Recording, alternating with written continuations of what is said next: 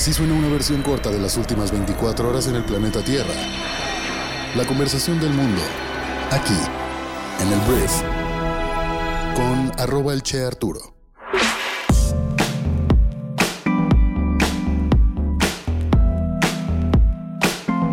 Muy buenos días, bienvenidas, bienvenidos a esto que es el brief para este lunes, lunes 26 de febrero. En este podcast vas a informarte con un resumen de las noticias que debes conocer el día de hoy para ser una persona bien informada y yo soy Arturo Salazar, tu anfitrión de todos los días Quiero decirte que este podcast es traído a ti por Strategy, que es nuestra startup, que es una plataforma que ayuda a líderes de negocios a tomar decisiones rápidas y bien fundamentadas. Utilizamos inteligencia artificial para convertir los datos de los sistemas de un negocio en un centro unificado de conocimiento diseñado para resolver los retos de toda la organización. Y con esto podrás validar todas tus decisiones de negocios al instante. Si te interesa implementar inteligencia artificial con este objetivo en tu empresa, por favor escríbenos al correo electrónico que dejé en la descripción de este episodio aquí abajo. Gracias por estar aquí, vamos a comenzar con esto que es el brief. Empecemos hablando de la calidad del aire que han padecido las personas en nuestro país, en la zona del Valle de México, lo cual han tenido una contingencia ambiental en los últimos tiempos.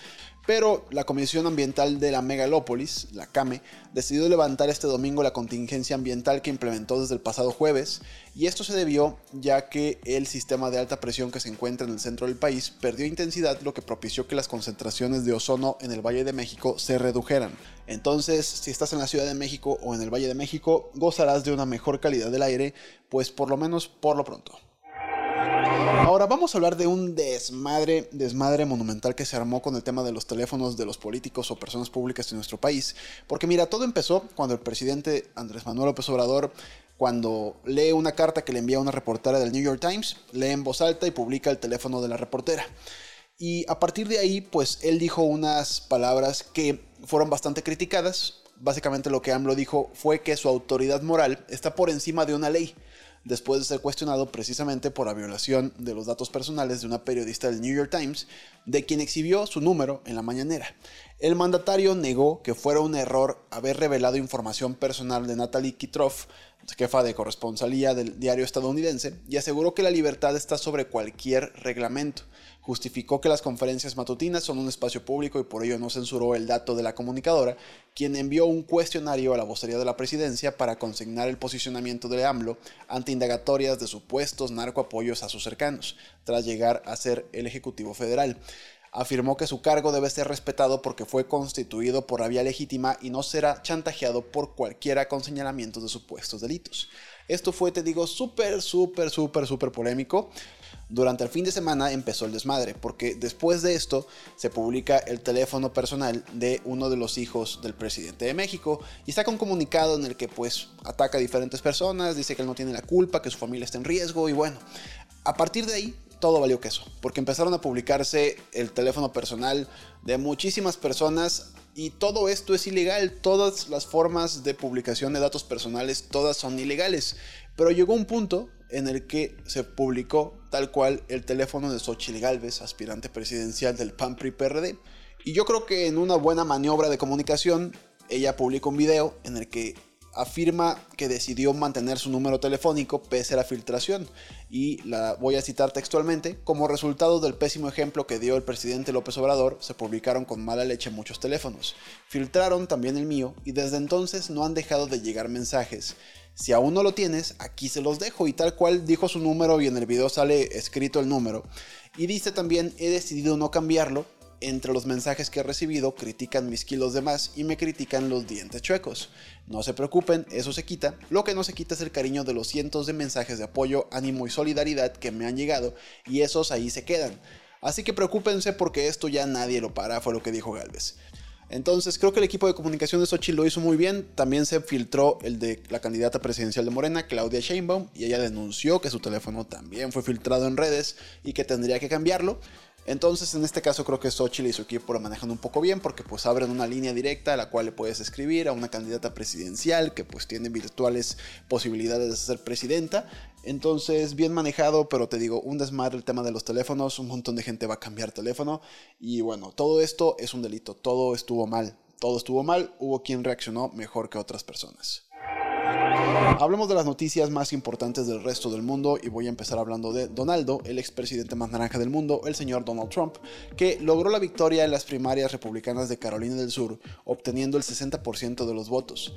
Los electores lo prefirieron ante Nikki Haley, quien gobernó ese estado durante seis años, pero no pudo convencer a los habitantes de Carolina del Sur de que obtendría pues un mejor desempeño en las elecciones presidenciales de este año.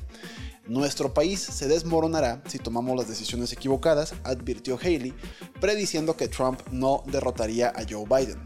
Donaldo hizo lo propio y dijo que cualquiera que donara la campaña de Haley será excluido permanentemente del campo MAGA, refiriéndose a su movimiento que es Make America Great Again. Entonces, yo, Donaldo prácticamente ya es el candidato.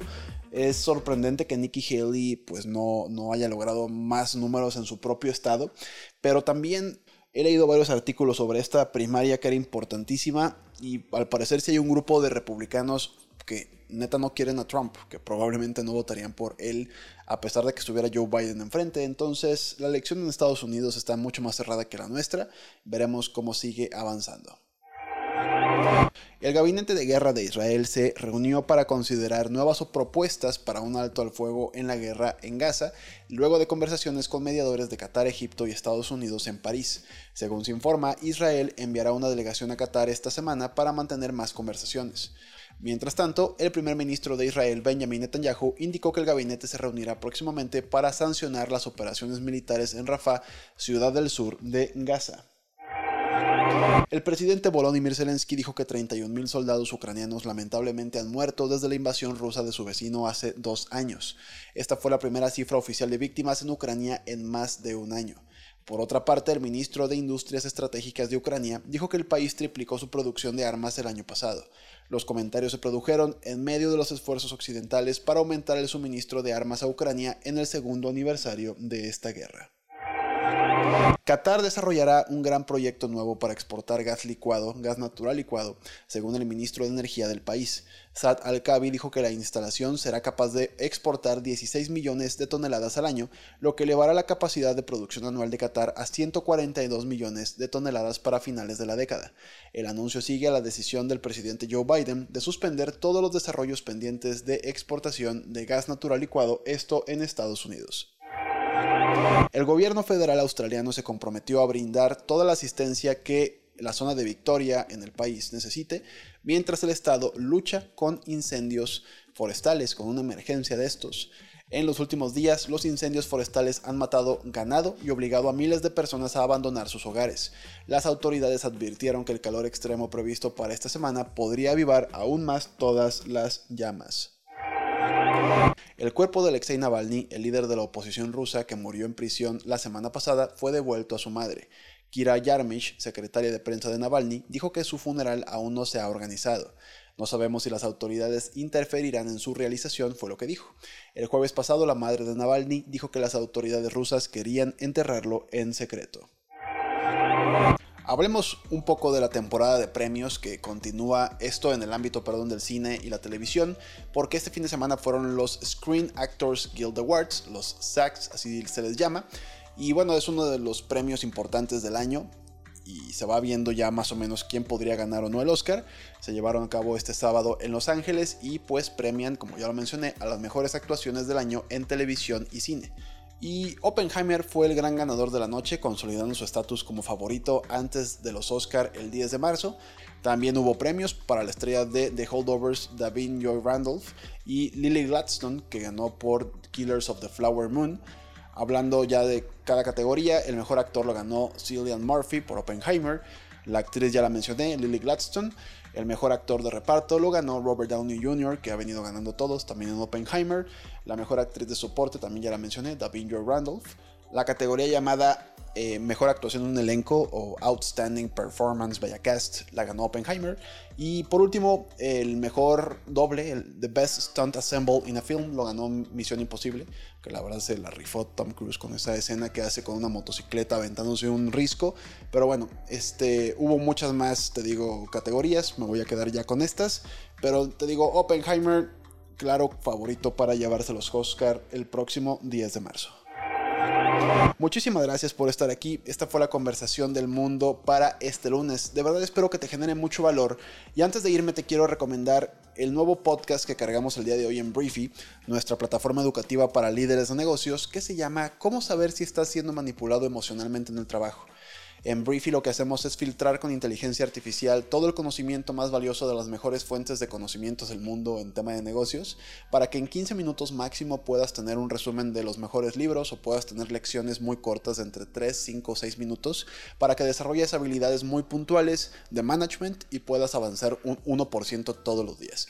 Es el objetivo de esta plataforma educativa. La puedes descargar en tu celular, se llama Briefy, y puedes probarla gratis durante 14 días para ver si te puede generar más valor en tu día a día. Muchísimas gracias una vez más por estar aquí y nos escuchamos en la próxima edición de esto que es el Brief. Yo soy Arturo. Adiós.